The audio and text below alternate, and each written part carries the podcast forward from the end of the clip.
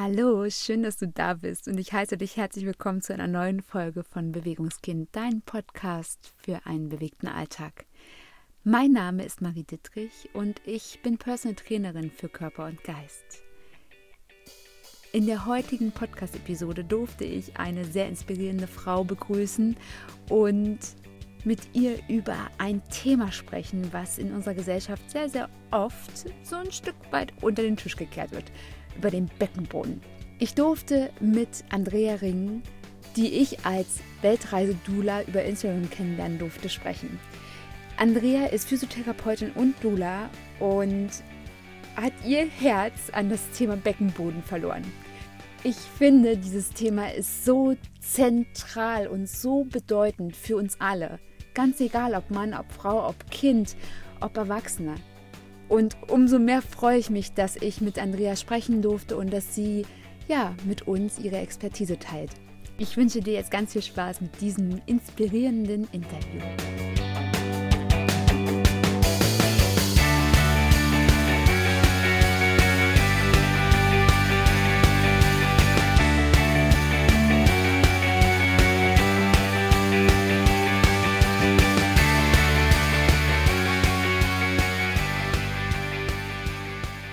Ich grüße euch alle heute wieder zu einem neuen Interview hier bei Bewegungskind und heute darf ich euch eine Frau vorstellen, auf die ich schon so gespannt bin, die Andrea Ring. Und genau, dann starten wir gleich. Hallo liebe Andrea, schön, dass du da bist, schön, dass du dir die Zeit genommen hast. Und würdest du dich gleich vielleicht vorstellen, damit wir alle einen kleinen Blick haben, wer du bist, wo du dich gerade befindest in deinem Leben und was dein Weg ist? Ja, hallo liebe Marie, vielen lieben Dank für deine Einladung. Genau. Also genau, ich bin die Andrea, ich bin ähm, Physiotherapeutin, Beckenbodentherapeutin und auch Dula seit letztem Jahr. Ich bin Mama von ähm, vier Kindern, drei auf der Erde und eins im Himmel. Und ähm, genau, meine Vision ist es, den Frauen den Beckenboden näher zu bringen beziehungsweise dieses äh, Tabuthema, was es ja leider immer noch ist, zu enttabuisieren, da mehr äh, Gespräch reinzubringen und einfach, ähm, dass die Frauen auch feststellen können, hey, ich bin überhaupt nicht alleine. Denn es betrifft, also so statistisch gesehen, jede, mindestens jede dritte Frau einmal in ihrem Leben, die äh, in irgendeiner Form Probleme mit dem Beckenboden hat oder bekommt und auch ähm, dementsprechend Blasenprobleme hat. Ja, spannendes Thema. Ich bin auch total fasziniert von dem Thema, was es auch ausmacht, wenn da einfach Achtsamkeit hinkommt, wenn das Wissen einfach dann auf einmal da ist. Möchtest du mal ganz kurz äh, so einen Einblick geben, wie du zu diesem Thema persönlich gekommen bist? Hast du schon immer diese Faszination für das Thema Beckenboden oder hat sich das entwickelt? Genau, das hat sich so entwickelt. Also ähm, schon in der Ausbildung als Physiotherapeutin, ja, da war ich 18, da hatte ich natürlich keinerlei Berührungspunkte mit dem Beckenboden vorher. Ich selber war eigentlich auch äh, Leistungssportlerin, ich war im Schwimmen unterwegs, also ein Bereich, wo ähm, die Beckenbodenkraft ja sehr wichtig ist, dass sie da ist, ja, um das überhaupt leisten zu können im Sport.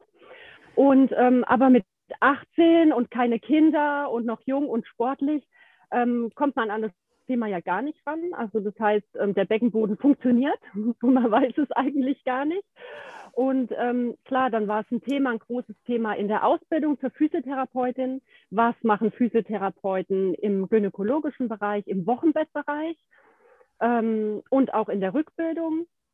Und ähm, das habe ich dann auch noch so ein bisschen auf die, ich sag mal, leichte Schulter genommen. Ja, also ähm, und selber dann bin ich dazu, habe ich selbst die Erfahrung gemacht, ähm, wo der Beckenboden eigentlich liegt im Körper, was das ausmacht, wenn Beckenbodenspannung da ist oder auch wenn sie eben nicht da ist, als ich zum ersten Mal Mama wurde mit 24. Ähm, Genau, also ich habe ähm, meine Tochter geboren und habe dann schon direkt nach der Entbindung gemerkt, oh oh, ähm, irgendwas ist hier gerade ganz anders als sonst. Also es hat sich, mein kompletter Beckenboden hat sich komplett schwammig angefühlt.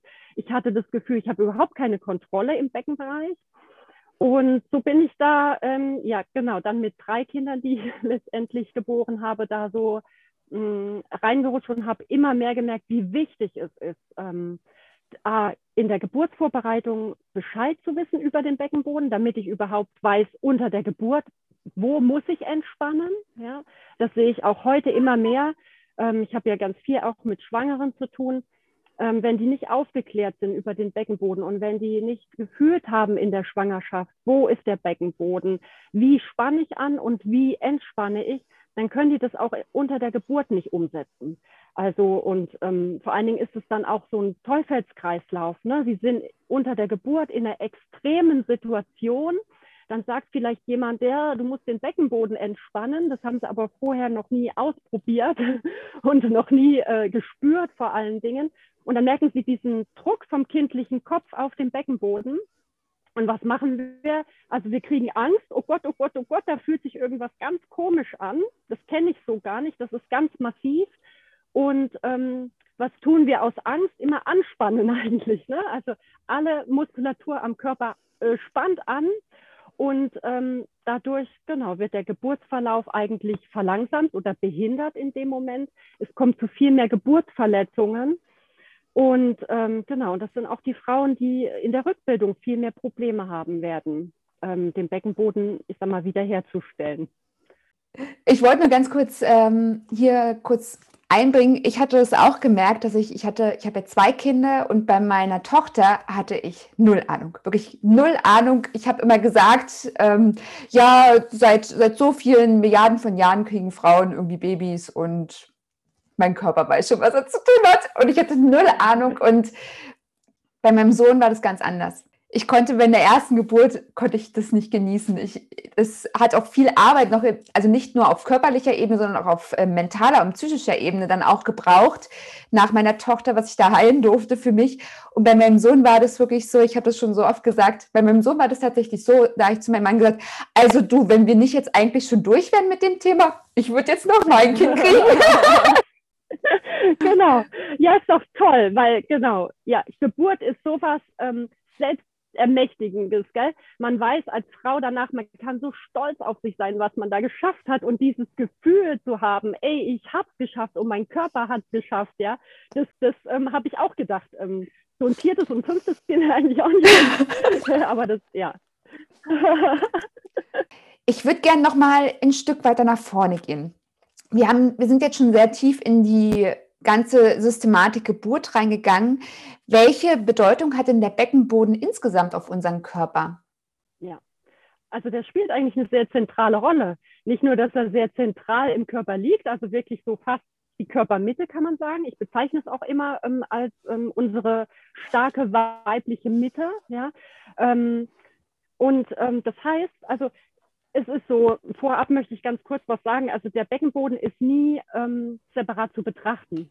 Ja, auch wenn es noch so alt äh, eingesessene Physioübungen gibt, die das sagen, nur separat den Beckenboden anspannen, alles andere ist falsch. Das ist in meinen Augen komplett falsch. Deshalb möchte ich ein bisschen ausholen. Der Beckenboden, also alle Muskulatur am Körper arbeitet zusammen. Also es gibt ja nicht nur am Arm den Bizeps, ähm, der zur Armbeugung beiträgt, sondern der Trizeps hinten dran, der muss ja dazu auch entspannen können. Das heißt, wenn der das nicht macht, kann der Bizeps nicht anspannen, ich kann den Arm nicht beugen. Ja? Und so ist es auch ähm, beim Beckenboden zu betrachten. Das heißt, der Beckenboden, ähm, der Gegenspieler vom Beckenboden ist ähm, unter den Rippen sitzen, genau parallel dazu. Ähm, das Zwerchfell, ja, also was ja für unsere Atmung zuständig ist dann ähm, von vorne die Bauchmuskeln und von hinten die Rückenmuskeln. Ich sage immer, das gibt immer so ein Paket, ne? so ein komplettes, ähm, ja, also wir Physios sagen oder ja, die Tanzberger Leute sagen, das ist das Rumpfkapselsystem. Ich erkläre das immer ganz oft, ja, das ist so ein Paket, das arbeitet zusammen. Und da muss auch jede Muskelgruppe mitspielen ähm, mit den anderen drei Parts, sonst funktioniert ähm, die Bewegung nicht. Und dieses Rumpfkapselsystem ist ähm, zuständig auf jeden Fall ähm, für die aufrechte Haltung, also dass ich überhaupt sitzen kann, dass ich stehen kann, dass ich gehen kann. Der Beckenboden, ähm, ja, der hält die Organe. Ne, das ist das, was man als erstes immer in den Büchern ähm, liest. Der hält und stützt die Organe. Ähm, und er puffert natürlich auch ungemein ab. Also alle Drücke, die im Bauchraum ankommen, sei es jetzt ähm, beim Husten, beim Niesen oder auch beim Springen, beim schnelleren Gehen, beim Joggen, ja, kommt ja überall Stoßbelastung an. Das federt der Beckenboden ganz gut ab, um unsere Organe natürlich zu schützen. Also insofern ähm, gehört er auf jeden Fall der Beckenboden mehr auch ins Zentrum der Öffentlichkeit geruppt. Also der gehört ähm, ja viel mehr drüber gesprochen, weil er einfach so wichtig ist. Er liegt halt sehr versteckt. Ja, wir können ihn nicht von außen groß nicht sehen. Ähm, jede Frau muss es lernen, ihn spüren zu lernen. Ja, sehr, sehr, sehr, sehr wichtiger Impuls mit dem Spüren. Denn ich habe zum Beispiel die Erfahrung gemacht bei meinen beiden Schwangerschaften, dass ich zum einen beraten wurde mit der Aussage, ja, Beckenbodentraining, aber nicht so doll, weil sonst ist er zu fest. Und jetzt ist die Frage, erstens, kann der tatsächlich zu fest sein? Können wir einen Beckenboden übertrainieren? Und zweitens, es gibt ja gerade, wenn wir jetzt Sportliches sehen, also von, vom Training her, ist es ja immer so ein Ding, die Muskeln klar sicherlich zu fordern, aber gleichzeitig auch zu entspannen und auch so eine gewisse Entlastung reinzubringen. Wie ist das beim Becken Beckenboden möglich, wenn der ja so innen drin liegt? Also wir können ihn ja nicht jetzt wie, wie das Beispiel beim Bizeps jetzt ansehen und sagen, ja, der ist definitiv angespannt. genau. Ja, ja. Also genau, das ist der Bogen ähm, zum Spüren lernen. Wahrnehmung, Wahrnehmung, nochmal Wahrnehmung. Ähm, ja, und das kriege ich eigentlich nur hin mit ganz viel Geduld und immer wieder hinspüren. Also das hört sich am Anfang oft so, oft so abstrakt für die Frauen an, die den Beckenboden nicht gut spüren können. Ähm, aber die Erfahrung zeigt, wenn ich dranbleibe, wenn ich im Kopf, also es ist wichtig, dass du dir ein Bild anguckst vom Beckenboden, dass du siehst, okay, wie ist er da eingespannt in meinem Becken? Wie sieht es aus? Das ist das Grundlegende. Ich brauche eine bildliche Vorstellung vom Beckenboden. Ich kann auch, ähm, wenn ich mir unsicher bin, hinspüren ähm, in, in Form von Kontrolle. Viele Frauen brauchen eine äußere Kontrolle, um zu spüren, spanne ich jetzt einen Beckenboden an oder was mache ich eigentlich? Ähm, dann empfehle ich eigentlich immer, wenn es gar nicht anders geht, sich auf der Toilette wirklich mal den Finger einzuführen in die Vagina und zu versuchen, den Finger festzuhalten, den Finger zu massieren oder mal stärker zu drücken. Dann merke ich genau, kommt Bewegung an am Finger, dann ist es der Beckenboden, dann habe ich die Kontrolle, ähm, nach der ich ganz oft gefragt werde. Deshalb erwähne ich es jetzt einfach hier an der Stelle.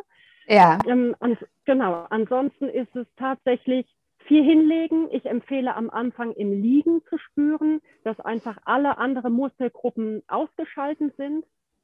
Ähm, dann kann ich, ähm, also je nachdem, wenn ich ein paar Übungen von der Physiotherapeutin an der Hand habe, immer wieder ähm, so eine Übung durchgehen, im Kopf mir dieses Bild vom Beckenboden vorstellen, wie er, wie er anspannt. Also sobald ich mir im Kopf was vorstelle, ähm, spreche ich auch tatsächlich die Muskulatur an. Und ähm, dieses Spüren lernen kommt auch. Also das, ähm, wenn ich nach, nach, nach, nach der ersten Übung, dann kommt sie nach der zehnten oder nach, bei manchen nach der zwanzigsten Übung. Wichtig ist halt nicht zu verzagen und tatsächlich dran zu bleiben und zu sagen, nein, ich möchte jetzt mal wirklich hier, ne, ich möchte dich kennenlernen, ich möchte dich spüren. Und jetzt bin ich irgendwie ein bisschen von der Frage abgekommen. Ich wollte noch irgendwas, ich wollte einen Bogen kriegen. Der ist mir jetzt abhanden gekommen. Ah, Anspannung, genau. Beckenboden, Anspannung war man doch. Kann man den zu viel trainieren? Äh, jein, wenn ich eine gute Wahrnehmung habe, ja, dann merke ich doch, wenn mein Beckenboden äh, verspannt ist. Also wenn da viel Spannung drin ist, dann merke ich, ähm, oh oh, okay, das tut gerade gar nicht gut. Vielleicht wäre jetzt wirklich mal Entspannung, eine entlastende Haltung gut.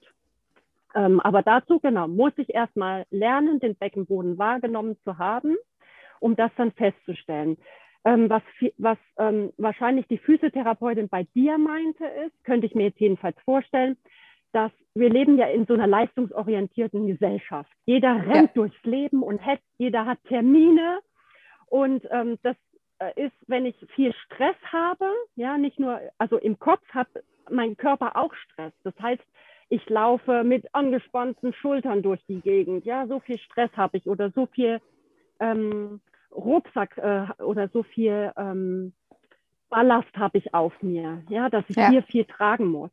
Dann kommt dazu, dass ganz viele Leute hier ihre ähm, Kiefermuskulatur mit anspannen im Stress. Die merken das gar nicht. Die sitzen die acht Stunden im Büro und spannen die Zähne an.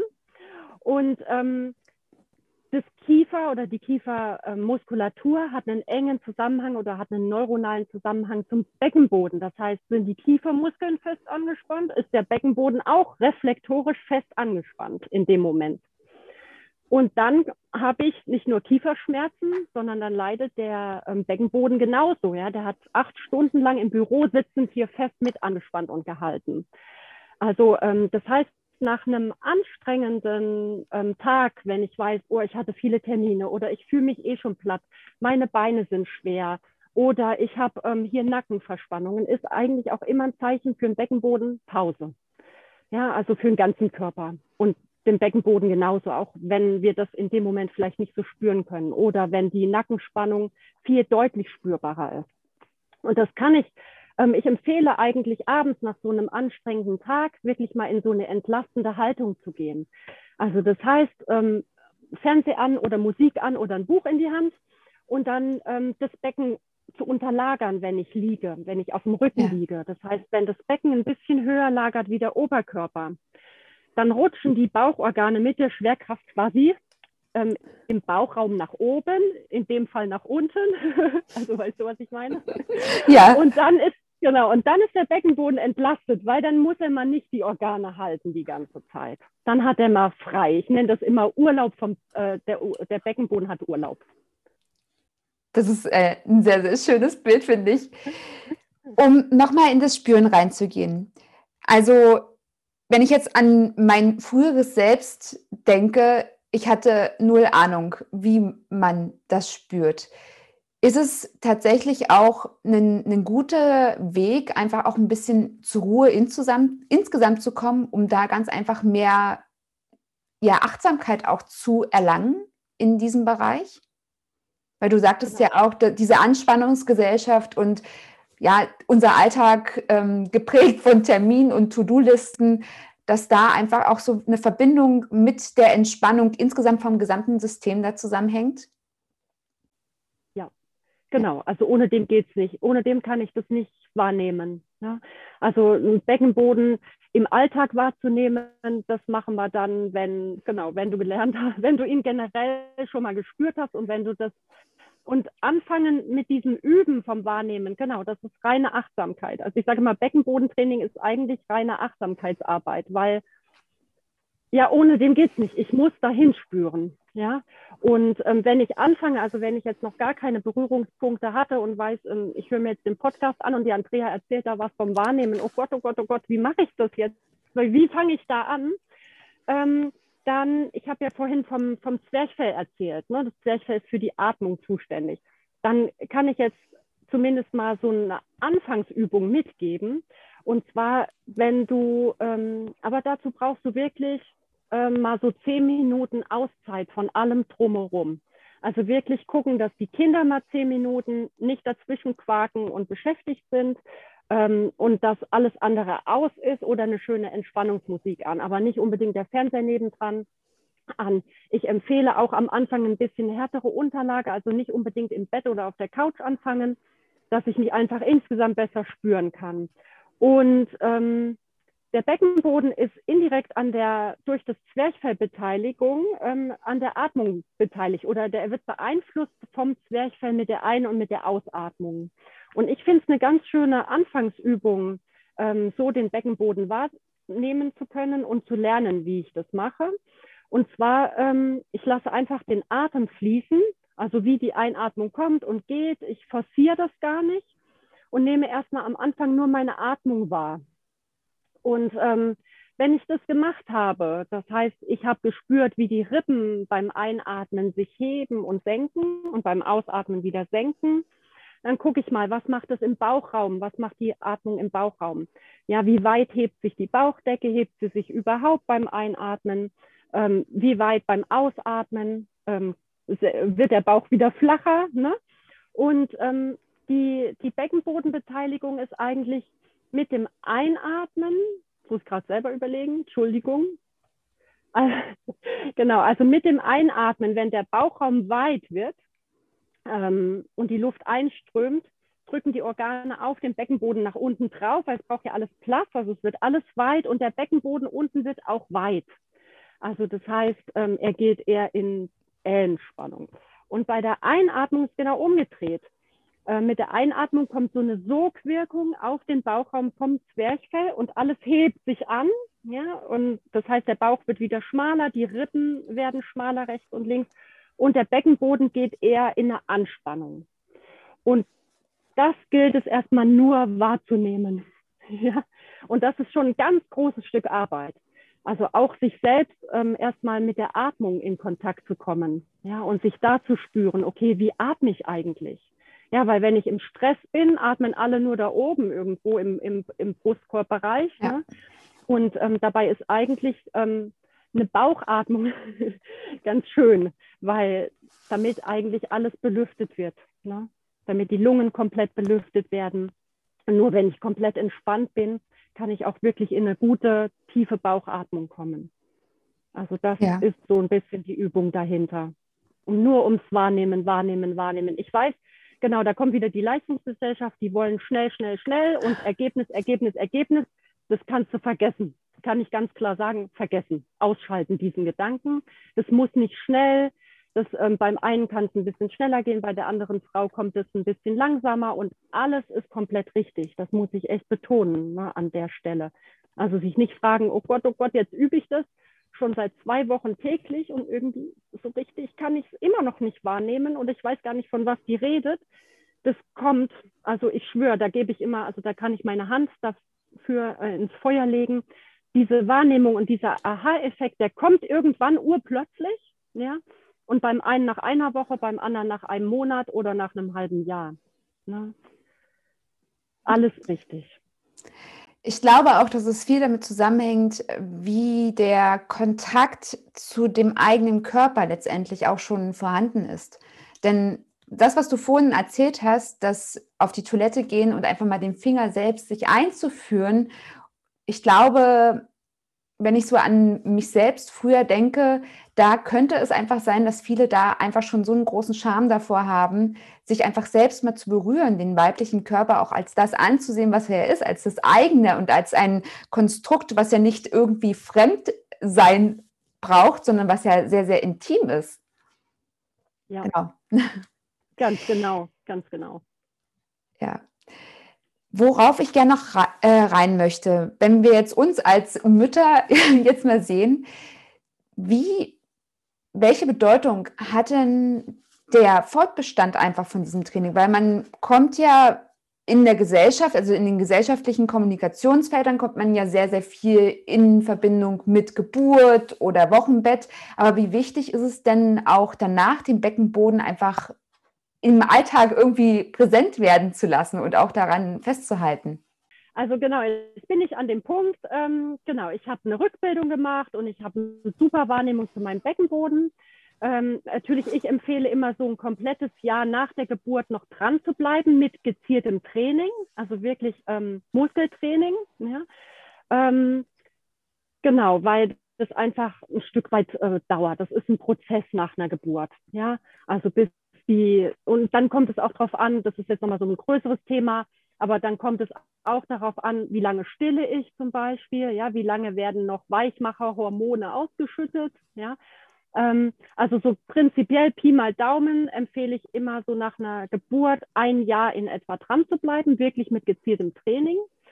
Und danach und auch generell für alle anderen Frauen wenn ich den Bezug zu meinem Beckenboden habe, wenn ich eine gute Kommunikation nach da unten habe, ähm, dann spüre ich im Alltag ganz genau, was er wann braucht.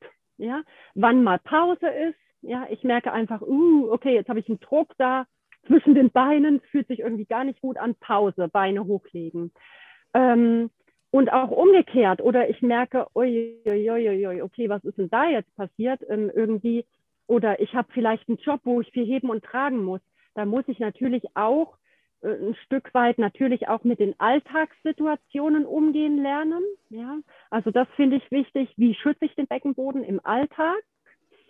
Ähm, das lernst du bei mir im Kurs zum Beispiel ganz groß. Also ähm, was ich anbiete, ist zwar einen Beckenbodenkurs ne, ähm, mit also auch Anspannungsübungen, auch Training, Powerübungen, ja, aber ich finde, der größte Teil für mich in meinem Kurs macht es wirklich aus, äh, den Frauen beizubringen, wie schütze ich den Beckenboden im Alltag, wie spüre ich ihn im Alltag, also wenn ich ihn genau wahrgenommen habe, wie schütze ich ihn dann und ähm, worauf ist Rücksicht zu nehmen, wie integriere ich den Beckenboden, also wie kann ich ihn gezielt mitnehmen, damit er nicht leidet und ne, nicht geschwächt wird im Laufe der Jahre.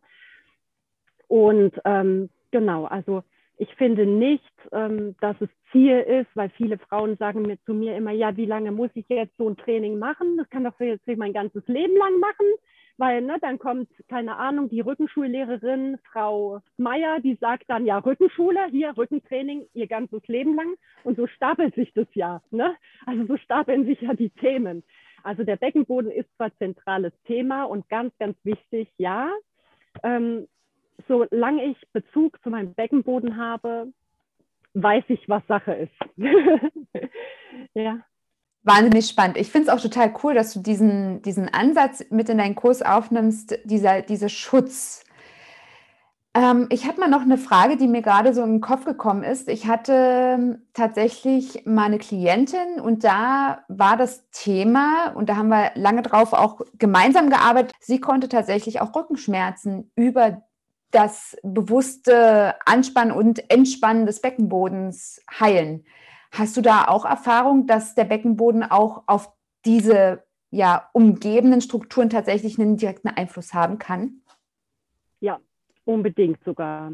Also ich habe ja erwähnt, ne, die Rückenmuskulatur, die Bauchmuskulatur gehört genauso dazu, zu diesem Muskelpaket, was zusammenarbeitet der Beckenboden, wenn du dir so ein Anatomiebild rausholst, ja. ähm, ist ja nicht nur ähm, Muskulatur am Beckenausgang quasi. Also nicht nur, ähm, ne, es ist nicht nur diese liegende Acht um, um die Scheide und um den After und um die Harnröhre vorne, sondern ähm, es gibt ja auch die tiefe Beckenbodenschicht.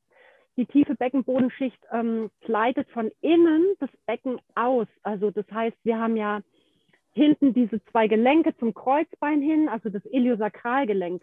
Viele kennen das als Hexenschuss zum Beispiel, also wenn eins dieser Gelenke blockiert ist. Ähm, also, und da liegt der Beckenboden von innen drüber über diesem Gelenk, um das auch zu schützen, also um das stabiler zu machen. Also es ist nicht nur die Rückenmuskulatur, die dem Rücken Halt gibt, sondern auch der Beckenboden von innen anliegend. Und diese ganzen ähm, Bänder vom Beckenboden, die sitzen auch tatsächlich bis ähm, vierter, fünfter Lendenwirbel tatsächlich. Ja. Also was ich ganz viel mit, wenn ich äh, Rückenpatienten habe in der Praxis, die kriegen von mir alle, alle, ob Mann oder Frau, mit denen mache ich allen Beckenbodentraining auch, ne, zusätzlich natürlich. Ähm, es ist oft so, man muss sich da ein bisschen rantasten. Bei den Männern muss man es nicht sagen. Man macht einfach die Übungen mit denen. Gell?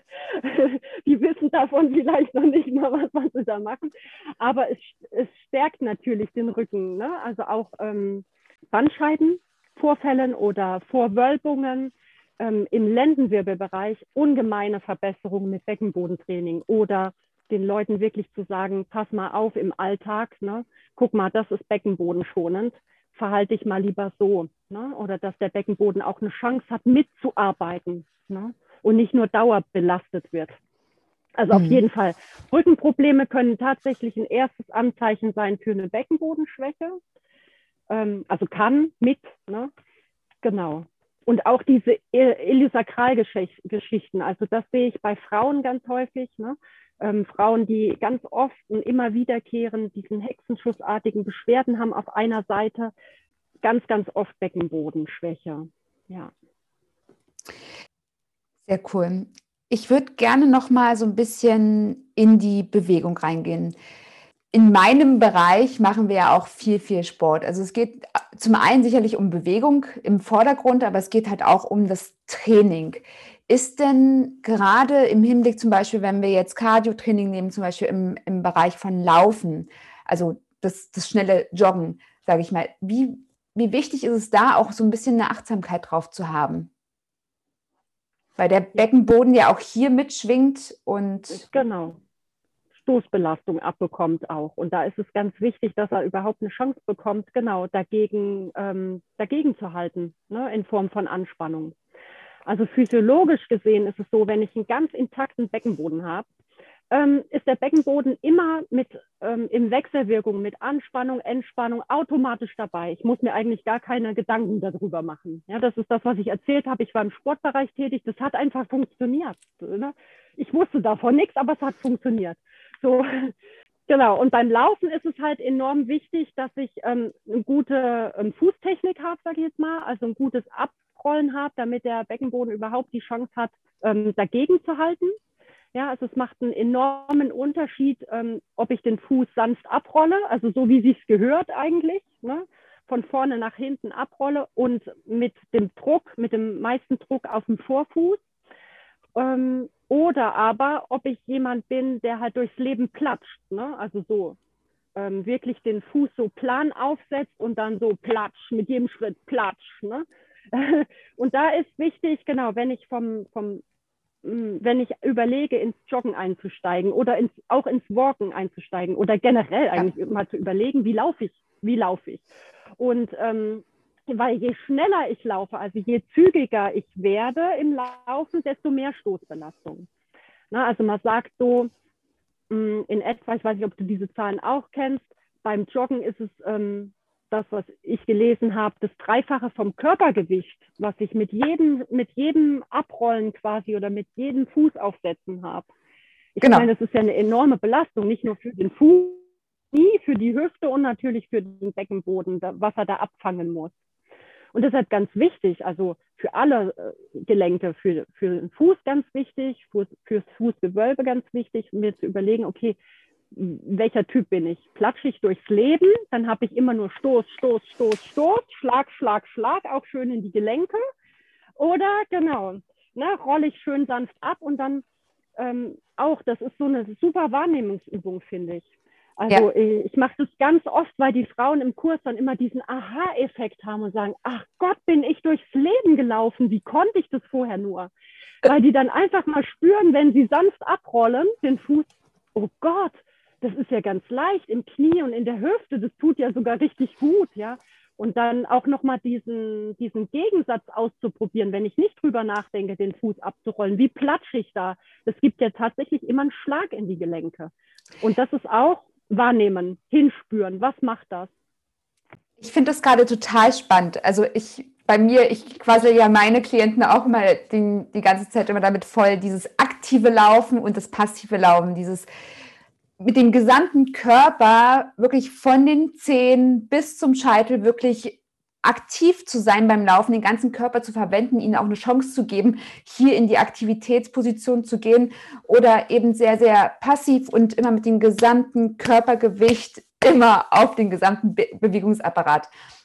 Und was ich daran so spannend finde, was mir aber jetzt erst gerade so wirklich bewusst geworden ist, dass zumindest in meiner Wahrnehmung Füße und Beckenboden, beziehungsweise unsere, ich sag mal, Körpermitte ja so ein bisschen so ein, so ein, so ein No-Go-Thema ist. Also ich mhm. erlebe es so oft, über Füße redet keiner gerne und über, über Beckenboden und, und insgesamt unser Geschlecht und alles, was in, einfach uns letztendlich ja auch in, in der Wurzel her ausmacht, ähm, ist so, das wird mal sehr, sehr gerne zusammen totgeschwiegen. Und deswegen finde ich das so spannend, dass du das jetzt tatsächlich in Verbindung bringst. Total mega. Danke dafür. ja, sehr gerne, sehr gerne. Aber das, was du sagst mit diesem aktiven Laufen, ja, ähm, genau darum geht es ja generell, ja. Ähm, ich muss mir die Frage stellen, was will ich? Will ich schnell äh, äh, innerhalb von einer Stunde wie viel Kilometer gerannt sein, um mir zu sagen, oh geil, jetzt bin ich so und so viel Kilometer gerannt. Dafür habe ich aber meinem Körper eher geschadet, weil ich ja, ne, wie du sagst, passiv gelaufen bin. Ich habe schön immer den Schlag verpasst, ne, die Wirbelsäule leidet, das leidet ja eigentlich alles. Oder ob ich mir sage, okay, ich achte mal drauf, wie ich laufe. Das ist anstrengender, weil der Körper das gar nicht gewöhnt ja. ist weil die Füße das zum Beispiel auch gar nicht gewöhnt sind. Und dann sind es am Anfang nur vielleicht zehn Minuten gewirkt. Aber hey, damit habe ich mir doch selber ja. einen viel größeren Gefallen getan, letztendlich, als wenn ich eine Stunde durch die Gegend geplatscht bin. Ne? Also ich sage das jetzt nochmal so bewusst, ja, weil es ja immer darum geht, oh, wie viel hast du gemacht? Oder bei den Männern geht es darum immer, wie viel Gewichte sie gestemmt haben. Ja, ja. ich, ich habe die auch im Training, ich habe auch mal im Trainingsbereich gearbeitet, ähm, äh, generell, also nicht nur mit Beckenboden. Und ähm, die Männer, ich habe die auch mit, ähm, mit ihrem Körpergewicht fertig machen können. Ja, also es gibt eine Menge her. Ich muss nicht die 50 Kilo Handel stemmen. ja, ja. Auf welches Thema ich gerne noch mal so ein Stück weit hinaus möchte, hast du eine Idee, gerade wenn wir jetzt auf dieses, auf dieses No-Go-Thema noch mal eingehen, was ganz einfach eventuell ein Punkt sein könnte, dass wir die Kommunikation in unserer Gesellschaft dahingehend ein bisschen mehr anstoßen, dass dieses Bewusstsein einfach ein bisschen weiter ist. Ich sage immer gerne, unser Körper besteht nicht nur aus Bauch, Beine, Po, sondern der ist so komplex. Und ich finde, gerade so wie du es gerade ausgeführt hast, ist ja der Beckenboden so eine zentral wichtige ja, Geschichte. Und Hast du eine Idee, wie einfach die Kommunikation da ein bisschen weiter nach vorne gesteigert werden könnte hinsichtlich der Wichtigkeit? Mhm. Also ich beziehe es jetzt mal eher auf meine kleinen Gruppen, die ich habe, die ich betreue. Ähm, innerhalb einer Gruppe, also schon meistens nach der ersten, also ist es wichtig, dass man die Wörter in den Mund nimmt. Also dass ja. man Scheide sagen kann, dass man Vagina sagen kann, dass man Penis sagen kann. Also weißt du, was ich meine? Das, das fällt den meisten schon ganz oft schwer. Und wenn ich aber eine Person an der Hand habe, also jetzt hast du da eine Andrea im Kurs, ähm, die macht da jetzt kein Hehl drum, ich erkläre denen das alles, wie es ist quasi, und dann öffnen die sich auch relativ schnell, weil der Leidensdruck, weshalb die kommen, meistens sehr hoch ist. Und die auch erkennen in der kleineren Gruppe, ey, ich bin nicht alleine. Ne? Ich habe zum Beispiel halte ich meine Gruppen auch ähm, sehr, sehr gerne altersgemischt. Also es kommen nicht nur die Frauen, die gerade entbunden haben oder die gerade geboren haben, sondern ähm, es kommt auch die Frau, ähm, die gerade Wechseljahrsbeschwerden hat und merkt, uh, okay, da lässt der Beckenboden gerade nach. Ähm, ich hatte auch die älteste ähm, Patientin oder die älteste Kundin, die ich im Kurs hatte, war tatsächlich 81.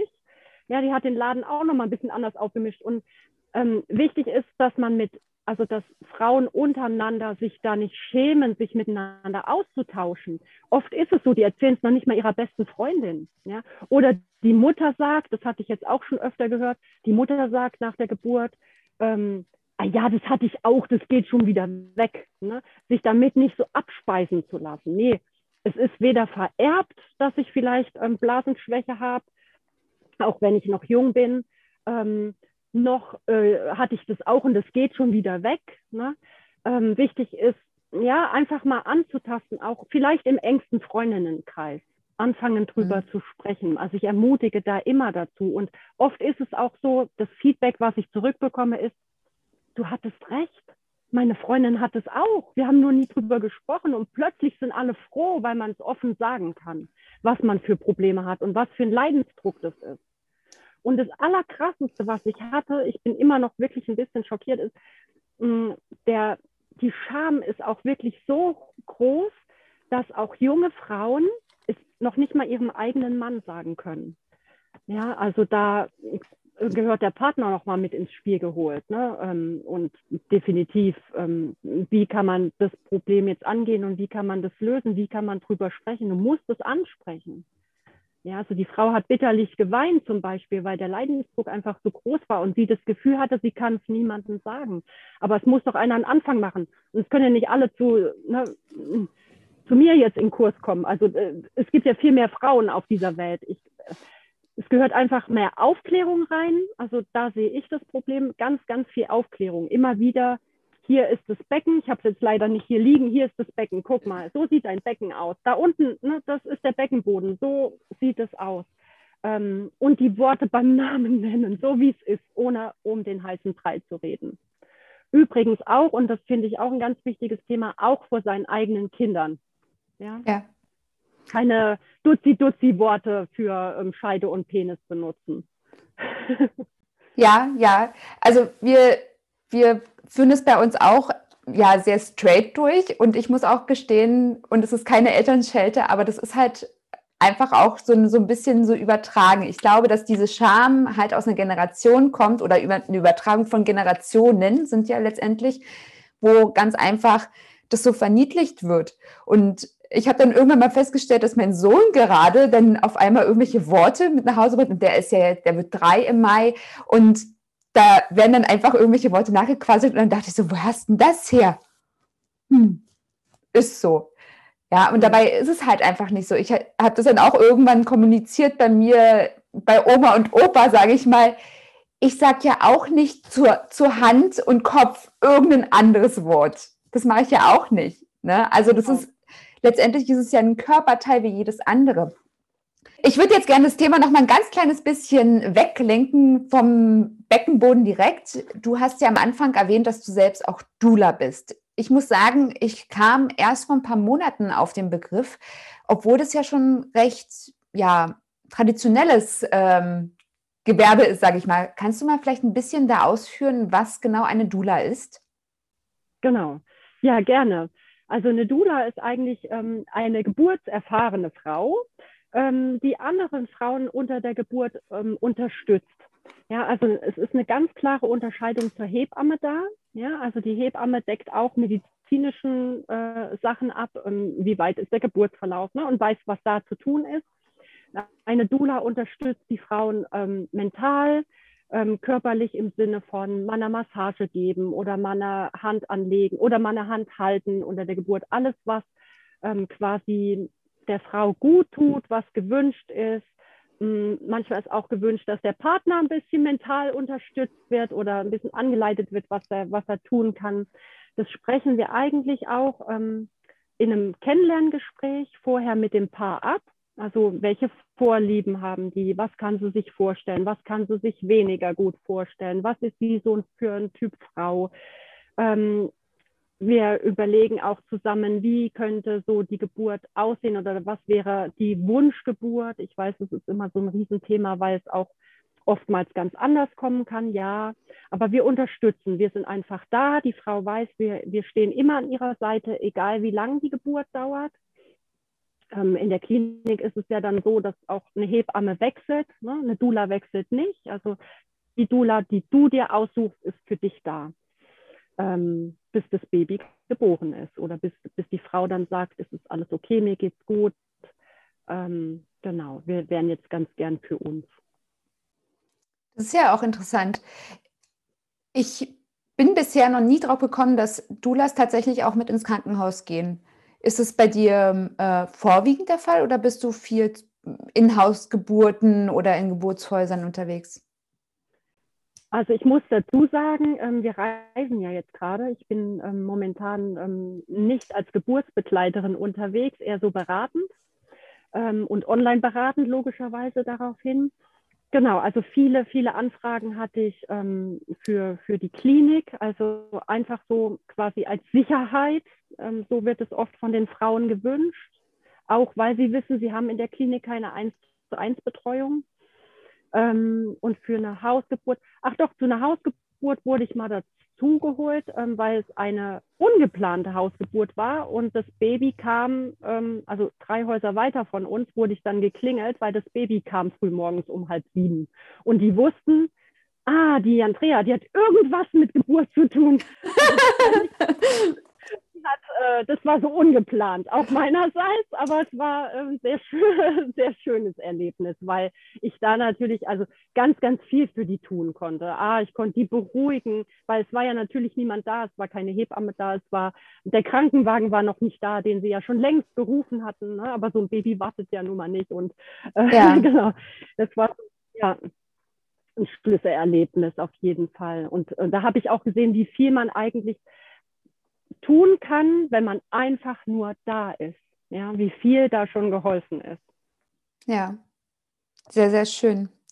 Ich bin, ich finde es auch echt spannend, weil ich habe das oft gehört. Ich war ja immer überzeugt davon, ich hatte bei, mein, bei meinen Kindern äh, zwei Hebammen gehabt. Meine erste Hebamme, die war der Knall, die war super. Aber ich kenne ganz viele in meinem Umfeld, oder auch im, im, weiteren Umfeld, wenn ich dann mal frage, wenn es dann halt um die Geburt geht und hast du eine Hebamme und wie, wie, wie arbeitet ihr zusammen, weil mich das auch immer sehr interessiert, wie da die Heran Herangehensweisen sind. Und da höre ich ganz oft, gerade bei jüngeren Frauen, nee, eine Hebamme habe ich nicht, äh, sind ja im Krankenhaus welche. Und da finde ich das mhm. echt total schön, dass, dass als Dula, dass, dass, dass es ja tatsächlich so ist. Dann gibt es ja keinen Schichtwechsel dann. dann ne? Genau, genau. Sehr, sehr wertvoll. Und das sind, das, was du sagst, wenn ich da kurz einhaken kann, das sind oft leider auch Frauen, die machen sich generell ähm, keinen Plan vorher. Natürlich kann der Plan auch ganz schnell umgeschmissen werden, aber es ist so wichtig, mich vorher zu informieren. Also sind wir wieder beim Beckenbodenthema, ja? Es ist wichtig, mich zu informieren, was macht der Beckenboden unter der Geburt, was macht generell mein Körper unter der Geburt, damit keine Ängste entstehen. Also so ein bisschen planlos in die Geburt zu gehen und zu sagen, na ja, ich bin ja im Krankenhaus und die werden schon machen. Uh -uh du kriegst das Kind, ja, und niemand anderes. Und es ist viel schöner, wenn man das Gefühl hat, man hat selbst in der Hand, ne, anstelle das Gefühl, okay, ich lege mich hier ins Kreisbett und äh, mach mal. Ne? Also, und es hat da kann ich nur davon, also wirklich appellieren, dass man sich ähm, ein bisschen was anliest oder mit einer Hebamme drüber spricht. Machen wir Dulas auch in den Vorgesprächen, dass wir einfach mal ein bisschen äh, drüber sprechen, okay, was kannst du dir vorstellen? Es gibt Ge ähm, Gebärpositionen, die solltest du alle vorher mal ausprobiert haben, damit du überhaupt weißt, wo fühle ich mich wohl? Fühle ich mich in der Hocke wohl oder ist das gar nichts für mich? Ähm, auf so einem Gebärhocker, ähm, wie fühlt sich das an? Oder gehe ich lieber in Vierfüßler? Oder bin ich jemand, der lieber ins Wasser möchte, der in die Wanne möchte?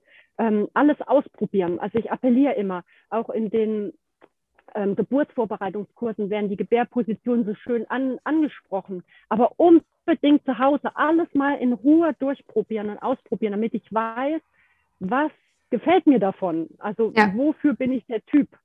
Und ähm, dann kann ich das auch in der Extremsituation äh, Geburt auch schneller abrufen. Ja, also wenn, wenn ich vorher nichts ausprobiert habe und die Hebamme sagt, hier geh mal in Vierfüßlerstand, dann muss ich erstmal, dann ne, bin ich mit den Gedanken, also der Körper ist ja auf Geburt eingestellt und dann muss man erstmal zuhören, okay, was, was, was, ähm, äh, Vierfüßler, okay, wie, wie war das jetzt nochmal? Ne? Das kriege ich nicht so gut hin, wie wenn ich es einfach mal schon vorher ausprobiert habe. Ja, ja. Und was ich halt immer so faszinierend finde, weil ich es bei mir selbst so extrem wahrgenommen habe, dass halt die Art und Weise der Geburt, sämtliche Ängste der Geburt, sämtliche ja, Verspannungen der Geburt, die haben halt auch eine Auswirkung auf die Beziehung danach zu dem Kind. Also sie können eine Auswirkung haben und halt auch auf den Genesungsprozess nach der Geburt. Das hat alles ja auch eine Wirkung auf den Körper und auf die Psyche. Ja. Ja, ich danke dir wie verrückt. Ich würde dich bitten, dass du vielleicht noch mal ein Wort ähm, zu deinem Kurs oder zu deinen Kursen einfach sagst. Was ist jetzt genau das, was du derzeit anbietest? Wie kann man dich erreichen? Ja, wie ist der Weg, wenn man jetzt sagt, ja, ich möchte mit Andrea gerne ein bisschen näher zusammenarbeiten? Okay, also genau, der, der Weg ist ähm, momentan über äh, per E-Mail, das findet ihr auf der Homepage. Ich muss auch verlinken. Ja, genau. Das ist, glaube ich, einfacher. Genau. Also per E-Mail, Kontaktaufnahme. Also es ist so, dass ich ähm, eine 1 zu 1 Betreuung anbiete. Also sprich, wenn die Frauen A ein konkretes Problem vielleicht schon haben mit Blase oder Beckenboden in dem Bereich, kann man, kann man sich gerne bei mir melden zu einem Vorabgespräch. Ähm, man füllt vorher ähm, einen Anamnesebogen aus, damit ich mich schon mal gezielt darauf vorbereiten kann. Ne? Was ist das für eine Frau? Wie alt ist sie? Welche äh, Begebenheiten, welchen Beruf hat sie, was hat sie für Probleme, einfach, dass ich mich darauf vorbereiten kann. Und dann ähm, gibt es ähm, je nach Wahl so ein vier Wochen ähm, Programm mit mir, wo wir uns einmal in der Woche eine Stunde lang treffen online und ähm, das, das Problem angehen. Es kann mich aber auch gerne jemand ähm, buchen, auch in der 1 zu 1 Betreuung, wenn er sagt, ja, ich habe jetzt keine Probleme, aber jetzt hat die so viel vom Beckenbodenwahrnehmung erzählt, das möchte ich ganz gern kennenlernen. Das ist natürlich auch ähm, möglich. Und ähm, in einer kleineren Gruppe gibt es ähm, zwei Kurse. Das eine ist wirklich so ein Basic-Kurs. Also da lernst du bei mir ähm, die Beckenbodenwahrnehmung, ähm, den, den Alltag zu regeln, Beckenboden schonend und ähm, kriegst ein paar kräftigende Übungen mit an die Hand. Und ähm, so ein Beckenboden-Power-Programm wird noch kommen. Also für die, die tatsächlich schon wissen, okay, ich habe einen super Kontakt zu meinem Beckenboden und ich kann ihn auch gut wahrnehmen, ähm, dann gibt es ein reines Kräftigungstraining. Aber das, also das wird noch ein bisschen dauern, das wird so Mai, Juni werden. Ja, sehr schön. Ich habe immer so zwei Abschlussfragen, die ich jetzt gerne auch einleiten möchte. okay.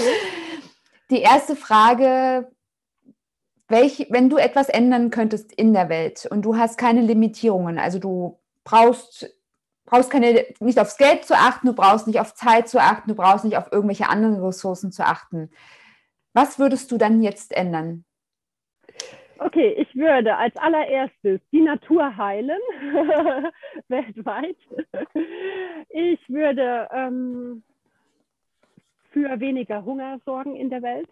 Also das sind so ganz große Bausteine, die brennen mir so auf der Seele, wo ich als denke, was kann ich tun als alleinige Person, ne? was kann ich daran ändern? Genau. Und ähm,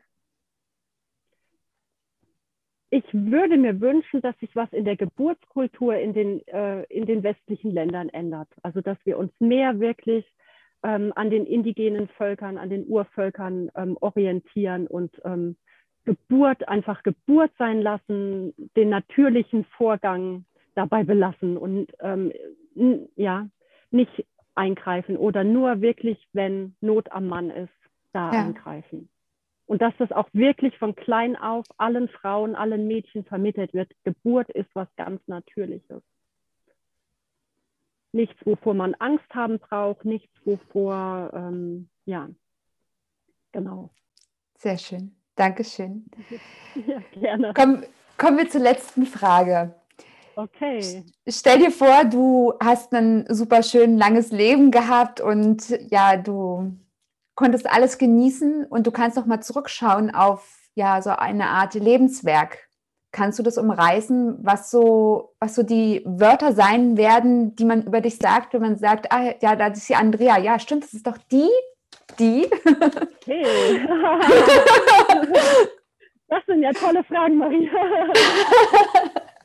Das ist doch die, die, die Frauen ähm, dazu befähigt hat, sich selbst in ihrer Weiblichkeit zu stärken und anzunehmen.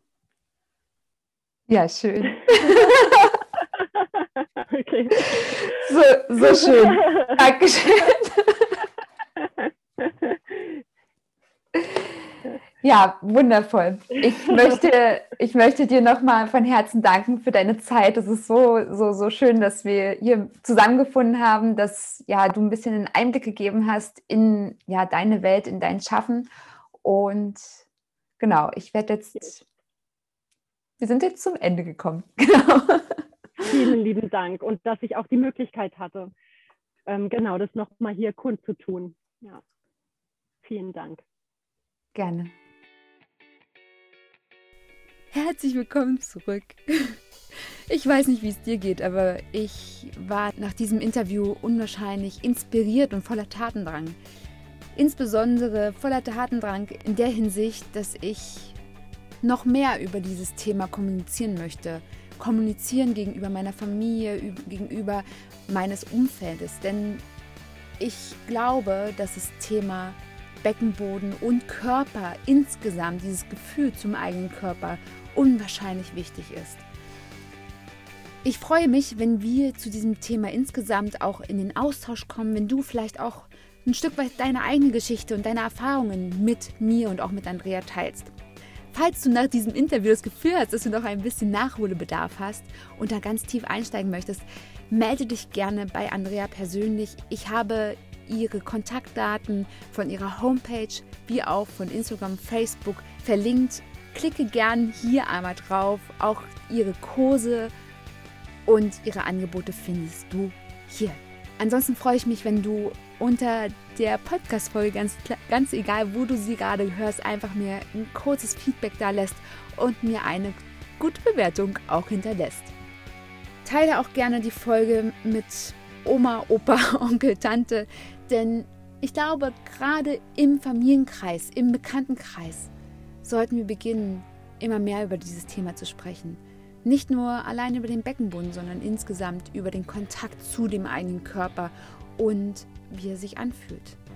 In jedem kleinen Detail. Außerdem kann natürlich auch Andrea und auch ich darüber, dass du einfach dieses Thema in die Welt bringst, einfach auch weiter unser Herzensthema verbreiten und können ja noch mehr Menschen erreichen.